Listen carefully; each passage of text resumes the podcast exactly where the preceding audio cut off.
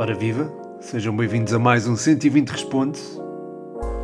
É o 120 Responde número 43 e é um 120 Responde marcado pela final da Champions, marcado pela subida do Aroca e a descida do Rio Ave e é um 120 Responde marcado também pelo Europeu, o Europeu que vai ser um dos assuntos uh, das próximas semanas e tenho muita coisa preparada. Eu sei que já disse isto, mas é porque já tenho estas coisas preparadas há algum tempo, já ando a prepará-las há algum tempo e pronto, acho que pode ser porreiro. Eh, a malta acho que pode, pode vir a gostar. Posso já adiantar que o 120 vai ter lives, vai ter rescaldos, vai ter antevisões e vai ter muitas outras coisas no Instagram, no Facebook, no Twitter, no TikTok também, que deverá ser hoje. Hum, quer dizer, já foi lançado, eu já criei a página há pouco, falta-me agora uh, adiantar conteúdo e, e uh, vai haver conteúdo exclusivo noutra plataforma que mencionarei no final do episódio. Para já, Uh, vou aqui às perguntas sobre o Rio Ave, que foram várias. Uma é do Rodrigo Canhoto do Hispanic, ele pergunta-me o que este Rio Ave vai fazer à segunda Liga. A outra é do Foot Português, de uma página do Instagram. Um, pergunta-me estupefacto com a descida do Rio Ave. Abraço, champ, um abraço para ti também. Uh, o David Cruz pergunta-me: Rio Ave na segunda, muito mérito do Aroca, mas também de mérito dos Vila Condenses, não achas? Estavas à espera? Um abraço, um abraço também para ti, David, um abraço também para o Rodrigo. Uh, o Luís Martins pergunta-me o Aroca e o José Saidi uh, pergunta-me: o Estrela vai surpreender na segunda e o Vizela e o Aroca na primeira? Portanto, são perguntas às quais eu posso responder em conjunto. Uh, e muito obrigado a todos pelas perguntas e um grande abraço mais uma vez. Enfim, a descida do Rio Ave foi, a descida da divisão do Rio Ave foi de facto surpreendente, especialmente se tivermos em conta aquilo que era esperado deste Rio Ave no início da temporada. Ao longo da época, porém, foram-se dando sinais de que algo não estava bem dentro do clube e esses sinais foram se tornando evidentes à medida que a época se ia desenrolando. As trocas de treinador não ajudaram o facto de a equipa chegar desgastada tanto física como emocionalmente, aos últimos jogos da temporada. Um, enfim, foi tudo uma conjugação de fatores que contribuiu para que o Rio Ave acabasse por descer. Um, pronto, é preciso também mencionar, não é? Quando falo em desgaste físico e emocional, falo também de, do início de época que o Rio Ave teve, com pré-eliminatórias e playoffs da Liga Europa, que terão tido o seu peso. Mas claro que isso não explica tudo e do Rio Ave, se calhar, todos nós esperaríamos mais. Fora isso, e falando apenas estrategicamente, acho que a principal lacuna esteve no finalizador, o ponta de lança. Nunca houve uma referência ofensiva propriamente dita. O Gelson Dalla é um jogador que pode jogar, jogar no meio, mas é claramente um jogador que rende mais vindo dos flancos, não é? Não é tanto um, uma referência central. O André Pereira esteve lesionado a maior parte da época, depois nem Júnior Brandão nem Ronan David terão tido total confiança da parte de Miguel Cardoso, que foi quem orientou a equipa durante mais tempo esta época. Havia espaço portanto, para Manuel Namora, na minha opinião, uh, aparecer, porque é, é um miúdo quem eu gosto bastante, acompanho há algum tempo e acho que se podia afirmar aqui neste, neste contexto. Mas falar depois dos resultados é sempre mais fácil, não é? Eu estou a falar depois das coisas que terem acontecido, mas de facto essa parecia-me mesmo ser a, maior lacuna deste Rio Ave, porque tinha um plantel, a meu ver, equilibrado, mesmo com as saídas de jogadores importantes como o Taremi, o Diego Lopes ou o Piazon, houve espaço para que, uh, não digo eles, eh, estes jogadores em particular serem substituídos, mas houve espaço para que uh, houvesse jogadores com alto calibre técnico e tático e que acho que numa segunda divisão seriam quase concorrência desleal uh, digamos assim, para as outras equipas, porém acho que isso não vai acontecer porque está, está mesmo em estudo uma reestruturação, portanto, a partir destes jogadores não jogarão na segunda divisão. Mas a descida do Rio Ave terá ofuscado um pouco a subida do Aroca, isto é, o choque de haver uma descida de uma equipa da qual se esperava a Europa, acabou por esconder o destaque da outra equipa ter subido, não é? E acho que tem de ser dada uma palavra ao Aroca pela forma sólida como terminou a temporada, porque não é normal uma equipa ter uma sequência de 11 vitórias num contexto tão competitivo quanto este de segunda liga e de playoff de subida, que porventura seria mais exigente. Uh, teoricamente, claro. Uh, acho que o Irmão Evangelista evoluiu bastante como treinador desde os tempos do Vitória de Guimarães e a equipa foi crescendo com a sua ideia de jogo ao longo da temporada. Se olharmos à segunda volta, verificamos que este Aroca somou apenas dois empates e duas derrotas, é muito pouco para uma segunda liga, e os jogos que ganhou, poucos foram aqueles em que não demonstrasse a sua superioridade. Acho que contra o, o Sporting da Covilhã sentiu algumas dificuldades, mas fora esse jogo e talvez o do Feirense, em todas as vitórias do Aroca, na segunda volta fiquei com a sensação que o jogo esteve sempre sob controlo e, claro, há a dedo do treinador aqui, sobretudo pela forma como a equipa exerceu uma pressão muito alta, que condicionava logo a circulação de bola do adversário em terrenos. Um, mais recuados do, do adversário, isto é, e depois a forma como o meio-campo e a linha defensiva do Aroca se orientavam para que a bola não entrasse no primeiro terço defensivo aroquense. Caso isso acontecesse e caso fossem bombeadas bolas para a área, estava sempre ali a força aérea do João Bassi e do Sema Velasquez, muito úteis, uma dupla de centrais muito forte nesta, nesta reta final e que ajudou o Aroca a obter os resultados que, que obteve. Quero destacar também o Arsénio, em particular, que não só marcou ao Rio Ave no play-off, mas também fez muitos golos importantes e que deram pontos, nomeadamente frente à Académica, num lance que ilustra bem a forma como este Aroca se orientava para a pressão. Relativamente à forma como o Aroca e o Vizela se irão apresentar na Primeira Liga, respondendo ali à pergunta do Acho que se deve ter em conta o alto nível competitivo que foi verificado esta época. Eh, vimos equipas que estavam quase a descer a quase garantir uh, um lugar na Europa, como o caso do, do Famalicão. É certo que foi um ano atípico, e que isso poderá ter proporcionado resultados e classificações inesperadas, mas a Primeira Liga exige outro arcabouço financeiro, sobretudo para equipas que vêm de subidas consecutivas, como é o caso do Aroca e o Vizela. Relativamente ao Aroca, creio que não haverá tanto esse problema. Quanto ao Vizela, se os orientados por Álvaro Pacheco continuarem a acreditar na ideia dele e se ele continuar ao comando da equipa, acredito que possam ser muito competitivos, difíceis de derrotar e que esse aspecto financeiro se possa atenuar, mas é algo que tem de ser tido em conta. Quanto ao Estrela da Amadora, é um projeto interessantíssimo e acho que está mais do que pronto para integrar uma segunda liga de forma competitiva. Epá, acho que nunca demorei tanto, tanto a responder a uma pergunta, agora tenho que beber um chazinho. Chazinho de gengibre e limão, habitual. Já estava a acabar e acho que as últimas chaquetas sabem sempre melhor, não sei porquê. Bem, vamos às perguntas. A pergunta do Reply Teams PT: quem vai ganhar a final do Campeonato de Portugal, Trofense ou Estrela? Ele diz depois Pedro Títulos. um abraço, uh, Reply Teams PT. Obrigado pela pergunta. Acho que é difícil escolher entre uma e outra equipa. O Estrela tem um futebol capaz de se impor com autoridade em qualquer campo uh, nesta, neste contexto competitivo. O Trofense tem boa solidez defensiva e é orientado para um treinador com experiência nestas andanças. Será um jogo engraçado de se ver. Acredito que ambas as equipas valorizem a prova e que vão lutar para, para vencer este troféu, mas acho difícil escolher. A seguir, eh, sobre a Liga 3, tenho aqui duas perguntas. A primeira é o que achas da Liga 3, do Diogo Marinho. A outra é não entendi muito bem como vai funcionar a Liga 3. Se me puderes esclarecer, fico agradecido. Esta pergunta é do Israel Kinsá. Muito obrigado, Diogo e Israel. Um grande abraço para vocês. Ora bem, passando então à explicação da. Começando aqui pela pergunta do Israel, a explicação da Liga 3. A Liga 3 vai ter 24 equipas, sendo que 22 vêm do Campeonato de Portugal e duas vêm da Segunda Liga, que foram as despromovidas. Estas 24 equipas, numa primeira fase, serão divididas em duas séries de 12. Será a Zona Norte e Zona Sul, Série A e Série B. Os quatro primeiros classificados de cada série vão para a fase de apuramento de campeão. Os restantes vão para a fase de manutenção e descida. Na fase de apuramento de campeão, há uma liga a 4 dos primeiros classificados de cada série. Os primeiros classificados de cada uma sobem automaticamente à segunda liga e decidem entre si o título de campeão da Liga 3. Os segundos disputam um play-off para se apurarem para outro play-off onde irão jogar contra o 16º classificado da segunda liga e o vencedor jogará na segunda liga no ano seguinte.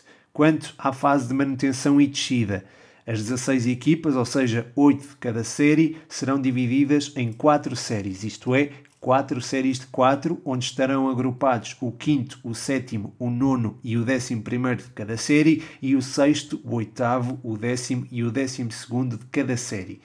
O quinto classificado de cada série das séries iniciais parte com 8 pontos para esta fase, o sexto parte com 7, o quinto com 6 e assim sucessivamente até ao décimo segundo, que vai com 1 ponto para esta fase. Depois jogam uh, duas, duas voltas, há duas voltas, e o último classificado de cada nova série uh, desta fase de manutenção e descida desce. Portanto, eu não sei se ficou claro, mas se não ficou, eu talvez faça um conteúdo relacionado com isto no, na plataforma que, que vou mencionar mais, mais tarde. Uh, se tiverem essa vontade, depois digam-me. Se não, uh, podem voltar atrás, peguem numa caneta e no, no, no, numa folha e tentem apontar aquilo que eu estava a dizer, porque de facto eu sei que é um pouco complexo, mas uh, faz sentido, acaba por fazer sentido.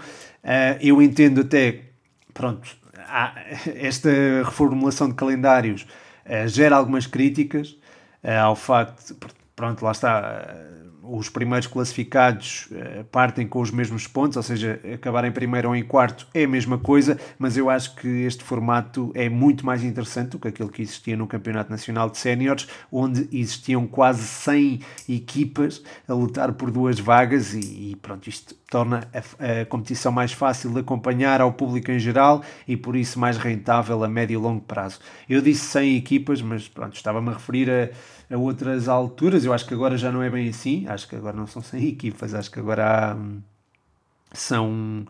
Não eram 100 equipas, era, era menos do que isso, mas de qualquer forma eram muitas equipas para duas vagas ou três, que seja. Acho que eram muito e acho que este formato acaba por beneficiar eh, a competição e a atratividade da competição. Se é mau para as equipas que vão estar no Campeonato de Portugal, que vai estar abaixo da Liga 3 Sim, claro que sim, mas o Campeonato de Portugal precisava de uma reformulação. A própria, o próprio terceiro escalão da nossa, do nosso futebol precisava desta reformulação e esta parece-me ser a mais parece-me ser positiva sinceramente para, para o nosso futebol e não sei até que ponto existirão alternativas válidas eu por exemplo não me lembro de uma e vejo esta como uma, uma alternativa perfeitamente viável Uh, mas pronto, também entendo quem, quem, não, quem não acha dessa forma e sem amigos na mesma. Seguir o João Maria Blanco do Spanenka pergunta-me: Rudiger é top 5, 10 do mundo na posição neste momento? Obrigado, João, e um abraço para ti.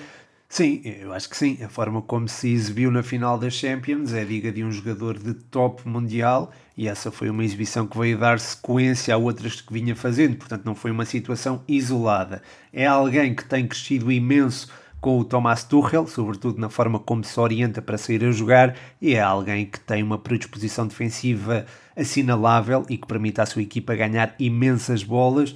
No europeu as coisas podem ser diferentes, portanto estou já aqui a defender caso ele faça, caso, caso o europeu não lhe corra tão bem, fico já aqui, fica já aqui a minha defesa que é que tem a ver com o facto de ele jogar no, com uma linha mais subida na Alemanha a Alemanha, o modelo de jogo da Alemanha implica uma linha defensiva mais alta e aí ele pode sentir mais, eh, mais dificuldades. Eu acho que ele no controle da profundidade não é tão bom, mas eh, neste momento, futebol de clubes, é aquilo que estamos a, analisar. Neste momento, Rudiger é, está entre o top 5, top 10 do mundo, na minha opinião. E por falar na final da Champions, tenho aqui já duas perguntas sobre a final da Champions. Uma é do podcast universitário. Um grande abraço, Rafa. Ele pergunta-me o que achaste essencial nas vitórias do Villarreal e do Chelsea. A outra é do Sporting Updates. Ele pergunta-me o, que o que achaste da final da Champions. Um grande abraço também.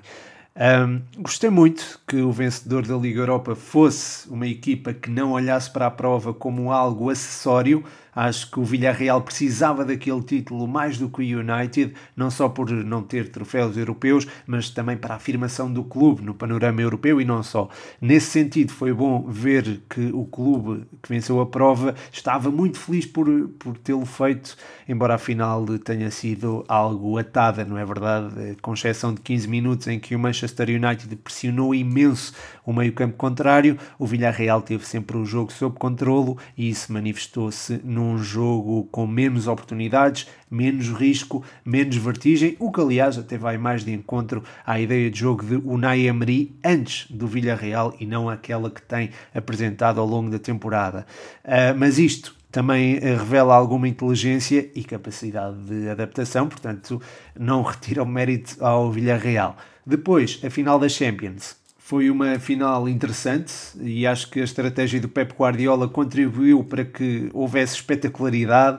Eu escrevi no Twitter que a ideia do técnico espanhol, ao deixar Fernandinho e Rodri no banco, seria sufocar a saída de bola do Chelsea, seria defender no meio-campo contrário. De certa forma, isso pareceu resultar nos primeiros minutos do jogo, mas depois foi ficando evidente o espaço entre a defesa e o meio-campo e entre a defesa e o guarda-redes do City, que foram muito bem explorados pelo Chelsea. Ora, foi isto que tornou o jogo muito mais interessante do que propriamente a final da Liga Europa, porque havia sempre a sensação de que o City podia fazer sobrepor a qualidade individual e marcar. E, e, e, aproveitar um eventual erro do Chelsea na saída de bola, como eh, podia eventualmente sofrer um golo com o espaço deixado nas costas. Aconteceu a segunda opção e a partir daí o Chelsea foi controlando e pronto, venceu a, a Champions com, com todo o mérito. Ainda sobre a Champions, o Lipzão pergunta-me quais são as peças que faltam a este City para fazer a Champions. Com esses jogadores, formar-se-ia o 11 ideal da competição. Muito obrigado, Lipzão, um abraço para ti. Penso que na final o City não foi tão equilibrado como costuma ser, não é? Faltou Rodri e Fernandinho, de forma a que a equipa atingisse a tal harmonia que tem que registou ao longo da temporada. Portanto, o que falta ao City talvez esteja lá dentro. Uh, mas claro que pode sempre faltar alguma coisa, uh, se calhar uma referência ofensiva capaz de dar largura, permitindo a interiorização dos alas como fazia Agüero há uns anos, é algo que pode ser muito útil. Acho que o João Félix seria uma boa solução nesse sentido. Se, se o City formaria assim o 11 ideal da Champions, aí penso que não, porque o que fez deste City uma equipa esmagadora mais do que as individualidades na Premier League foi a força coletiva e penso que esse será o caminho a seguir nos próximos anos para este projeto. Nesse sentido, é normal que eh, alguns jogadores não sejam os melhores nas suas posições, mas que sejam os melhores para o modelo de jogo que Pep Guardiola pretende. Ou seja, não estariam todos no 11 ideal da Champions. Um jogador que estaria no 11 ideal das Champions seria N'Golo Kanté, que tem aqui duas perguntas. Uma é do Luís Santos, ele pergunta-me se uh, Kanté é um, forte candidato, é um forte candidato à bola de ouro e o Leandro pergunta Kanté ou Lewandowski, quem é mais provável de vencer a bola de ouro. Muito obrigado Luís, muito obrigado Leandro, um grande abraço para vocês. Uh, sim, o Kanté está claramente a pôr-se a jeito de uma bola de ouro, foi dos jogadores mais utilizados do Chelsea e revelou uma consistência impressionante que ganha ainda maiores proporções se atendermos ao facto de estarmos numa época em que os jogadores foram obrigados a um esforço físico fora do comum. Sobretudo com Tuchel, ele, ele fez uma época muito regular e muito intensa. Lewandowski também será candidato, sem dúvida alguma, mas acho que parte um bocadinho atrás de Kanté. Primeiro, porque eh, não se pode tirar a dimensão coletiva deste prémio e tendo o Chelsea ganha Champions, isto aproximaria mais o Kanté do, da bola de ouro. Depois, porque se olharmos às características de ambos os jogadores, acho que o francês é mais jogador do que o polaco, que, porém, não é apenas um mero finalizador, mas o Kanté tem outras características e acho que é mais jogador, por assim dizer. Além disto, a França tem maiores eh, possibilidades de fazer um bom europeu do que a Polónia, portanto é mais provável que a França, por exemplo, ganhe o europeu do que a Polónia, pelo que Kanté fica mais próximo da bola de ouro nesse sentido, embora não seja de descartar Kylian Mbappé. A seguir, o Sanches pergunta-me: achas que o Agüero vai ser titular no Barça? Muito obrigado e um abraço. O Agüero foi perdendo importância no City e não está propriamente no seu auge. Ai, no seu auge. Deixa-me ver só mais um, um bocadinho já. Portanto, o, o Agüero foi perdendo importância no City, não é? E não está propriamente no seu auge, agora sim. Mas acho que ainda tem capacidade para se integrar na estrutura de um grande clube e ser bastante útil.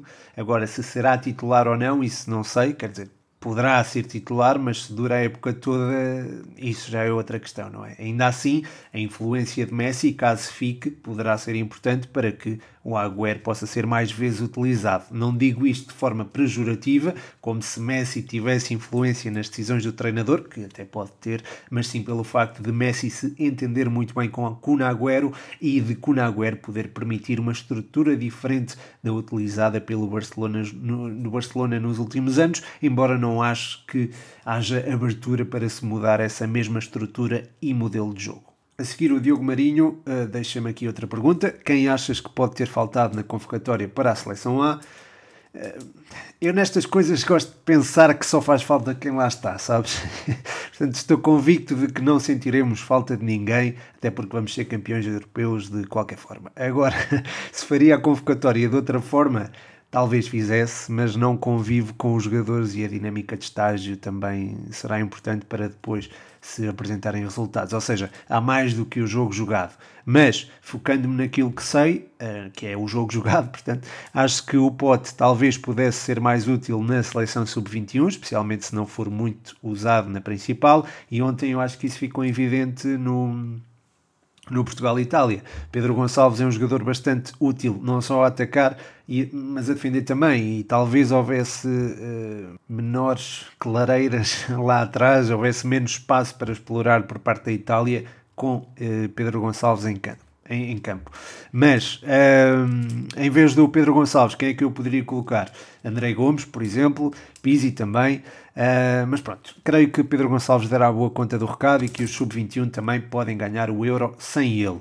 Depois, uh, talvez Bruma pudesse ter sido incluído, ele fez uma boa época no Olympiacos e talvez merecesse a chamada em detrimento do Gonçalo Guedes. Ainda sobre a seleção, Gonçalo Pereira, grande Gonçalo, obrigado pela pergunta e um abraço. Gonçalo pergunta: Palhinha, Neves e Bruno Fernandes no meio-campo, achas uma boa solução? Uh, depende sempre do contexto, Gonçalo, mas mas acho que esse seria de facto um bom meio-campo para a nossa seleção, porque tens a capacidade omnipresente de cobertura do Palhinha, tens a qualidade de circulação do Ruben Neves e tens não só a combatividade, mas também a definição do Bruno Fernandes, que não é coisa de pouca monta. Se precisarmos de um jogo mais vertiginoso, talvez incluísse o Renato Sanches em vez do Neves ou em vez de Palhinha. Se for necessário maior contenção, posso incluir, por exemplo, Danila, uh, Danila, Danilo e Palhinha com o Bruno mais solto. Eu até, por acaso, até falei sobre isto com, com os amigos meus há dias e, e por acaso fazia assim, fazia Palhinha, Neves e uh, Bruno Fernandes Uh, mas pronto, toda, há, várias, há várias soluções, não é? Nós temos vários, vários médios à nossa disposição e acho que esses três seriam, seriam uma, uma boa solução. Portanto, concordo contigo. Uh, mas pronto, pode haver malta que discorda e a malta que discordar pode mandar mensagens e podemos trocar aí umas bolas sobre quem devia ocupar o meio campo da nossa seleção. Aliás, se calhar isto até é conteúdo para, para stories, para vocês depois sugerirem quem faz, quem deve fazer parte do meio campo da seleção. Logo se vê. Próxima pergunta, João Mascote, grande mascote, um abraço. Uh, ele pergunta: Achas que os Jogos Olímpicos deviam ser uma, uma competição obrigatória? Digo isto porque às vezes os clubes ou os jogadores recusam sair. Eu também acho que os Jogos Olímpicos deviam ser mais valorizados, mas para os clubes europeus e para os jogadores europeus também é difícil uh, ir. E para os clubes europeus é difícil abrir mão dos jogadores, para os jogadores é difícil encarar este torneio olímpico como uma coisa boa para a sua carreira. Também entendo um, a perspectiva de, do Comitê Olímpico, que quer ter os melhores jogadores, mas eles também metem algumas barreiras, como a questão do não poderem jogar jogadores com uh, eh, 23, ou de haver um limite para jogadores com 23 ou mais anos, e acho que isso acaba por condicionar um pouco as escolhas também. Um, se há aqui uma solução possível, talvez haja, talvez se possa incluir o torneio olímpico noutra, noutra altura, embora aí se calhar ficasse um pouco desvirtuado, porque seria em alturas diferentes do, do, dos próprios Jogos Olímpicos. Uh, entendo a pergunta, é, é, de facto interessante e agradeço trazeres o tema, mas eu acho que não há aqui uma resposta uh, própria que, que, eu consiga dar uh, de forma a solucionar isto. tornar obrigatório, se calhar, não, mas, mas seria, pronto, seria, seria uma solução a ter em conta, sim. Só que isso talvez pudesse ser algo radical e talvez pudesse haver algum azedume entre os Jogos Olímpicos e a, a UEFA e a FIFA, neste caso. A seguir, mais perguntas sobre a seleção nacional. Uma delas é: Nuno Mendes vai sair nesta janela? É do Ricardo Guerreiro. Obrigado, Ricardo. Um abraço para ti. E a outra é do Manuel Carvalho. Ele pergunta-me: Rafael Guerreiro ou Nuno Mendes?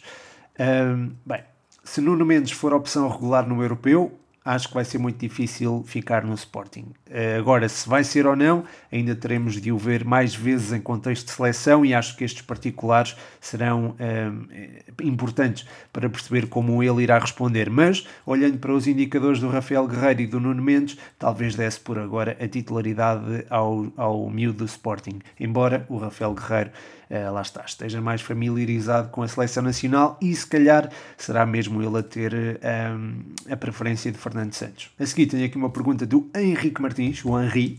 Ele diz: Estou de volta aos, aos rumores. o que achas da possível contratação de Morelos para o Futebol Clube do Porto? Uh, um grande abraço, Henri, obrigado pela pergunta. É um bom avançado, é inteligente para jogar bem na largura e para deambular ali à volta de outra referência ofensiva, que seria neste caso o Taremi. É um jogador com muita facilidade em marcar, nós vimos nas últimas épocas e somou sempre mais de 15 golos. Aliás, em 18, 19 e 19, 20 marcou, acho que foi cerca de 30 golos. Uh, portanto, é alguém que pode ser útil a qualquer equipa e creio que se afirmaria muito bem no contexto do Futebol Clube do Porto, embora talvez possam existir outras alternativas interessantes em carteira e talvez uh, fossem mais baratas se se mantiver o estilo de jogo utilizado nas últimas épocas. Falo de Beto e de Mário Gonzalez e também de Alberto Ellis. Outra pergunta do mercado de transferências é de Ruben45ZN. Ele pergunta: Ryan Gold seria boa opção para o Benfica? Pergunta também se Vinícius fica ou sai e ainda se Krovinovic tem de ter oportunidade no Benfica. Muito obrigado, Ruben, pelas perguntas. Um abraço. O Gold seria uma boa opção partindo da ala para o meio, mas isso poderia tirar alguma largura à equipa, ou seja, só se Diogo Gonçalves ou Grimaldo jogarem muito projetados é que acho que poderá ser o jogador que vimos esta época no Farense. Vinícius, creio que será para ficar, ainda para mais com a lesão do Darwin. Uh, funcionaria um pouco como Ryan Gold, uh, embora com uh, maior poderio físico. É um jogador que aprecio, gosto muito dele, mas não sei como estará após as experiências fora de Portugal e até que ponto encaixaria nas ideias de JJ. Ainda sobre o Benfica, o Bruno Gabado pergunta-me: Paulo Bernardo tem qualidade para subir já ao plantel principal do Benfica? Muito obrigado, Bruno, e um abraço para ti. Qualidade tem, mas isso pode não chegar, não é? Como nós sabemos. Acho o Paulo Bernardo um jogador com uma qualidade de passe e uma noção do espaço e do ritmo de jogo que é rara encontrar em alguém tão jovem, uh, pelo que poderá ser útil no papel que Pizzi desempenha, por exemplo. Mas acho que as reservas que Jorge Jesus tem em, eh, apostar em jogadores mais, mais novos, mais jovens, uh, poderá ser um impeditivo para o Paulo Bernardo, que tem de facto muita qualidade. E depois lá está, também volta o Tiago Dantas, eh, é preciso articular, é preciso articular isto tudo. A seguir a página Sport underscore Lisboa e Benfica pede-me previsões para a próxima época, quem ganha a Primeira Liga, quem vai à Europa e quem desce. Muito obrigado e um abraço. Um, ainda é muito cedo para, para fazer previsões, mas acho que os do costume vão lutar pelo título, incluo aqui o Braga, claro. Os lugares europeus é mais complicado e a luta pela manutenção também, sobretudo tão cedo e sem as novidades de mercado confirmadas. De qualquer forma, o Famalicão, após renovar com o Ivieira, acho que fica mais perto da Europa automaticamente. Depois, o Vitória de Guimarães pode também fazê-lo com o Pepa. Quanto a quem desce, às vezes quem sobe em quem desce, aliás, isso até isso verificou-se esta temporada. Não sei se no próximo ano isso vai acontecer, mas será sempre desafiante para Aroca e Vizela, apesar daquilo que já mencionei relativamente à competitividade de, de ambas as equipas. A seguir, Dani Janota uh, deixa-me aqui duas perguntas. A primeira é que treinador português e estrangeiro tem o estilo de jogo que mais aprecias? E a outra é que lateral esquerdo o Futebol Clube do Porto devia ir buscar, tendo em conta orçamento, qualidade. Muito obrigado, Dani, um grande abraço para ti. Vou tentar ser rápido, que o episódio já vai longo, já vamos quase em meia hora. Ora bem, eh, treinador português neste momento seria Paulo Fonseca, pelo que conseguiu construir na Roma, embora Carlos Carvalhal também deva ser considerado aqui. Depois, estrangeiro, Gasperini, claramente. Quanto ao lateral esquerdo que o Porto devia ir buscar, tendo em conta orçamento de qualidade, acho que o João Mário pode fazer essa posição e aí não havia gastos nenhums, não é? Uh, porém, há outras soluções interessantes, entre as quais o Oleg do Olympiacos e que fez a primeira parte da época ao serviço do Passos. A seguir, o Francisco Santos pergunta-me: Zidane de saída do Real e Conte rescinde com o Inter. Quem seriam os ideais para os substituir? Muito obrigado, Francisco, e um abraço para ti.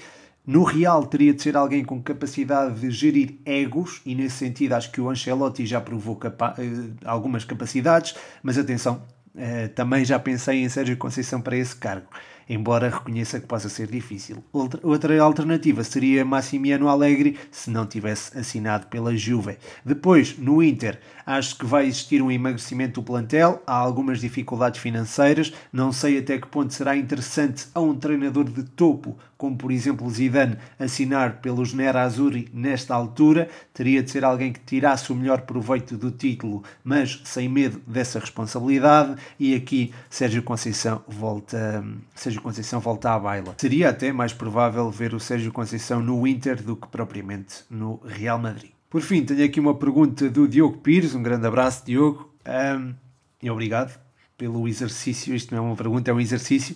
Ele pede-me aqui o 11 do Euro 2020. Portanto, interessante.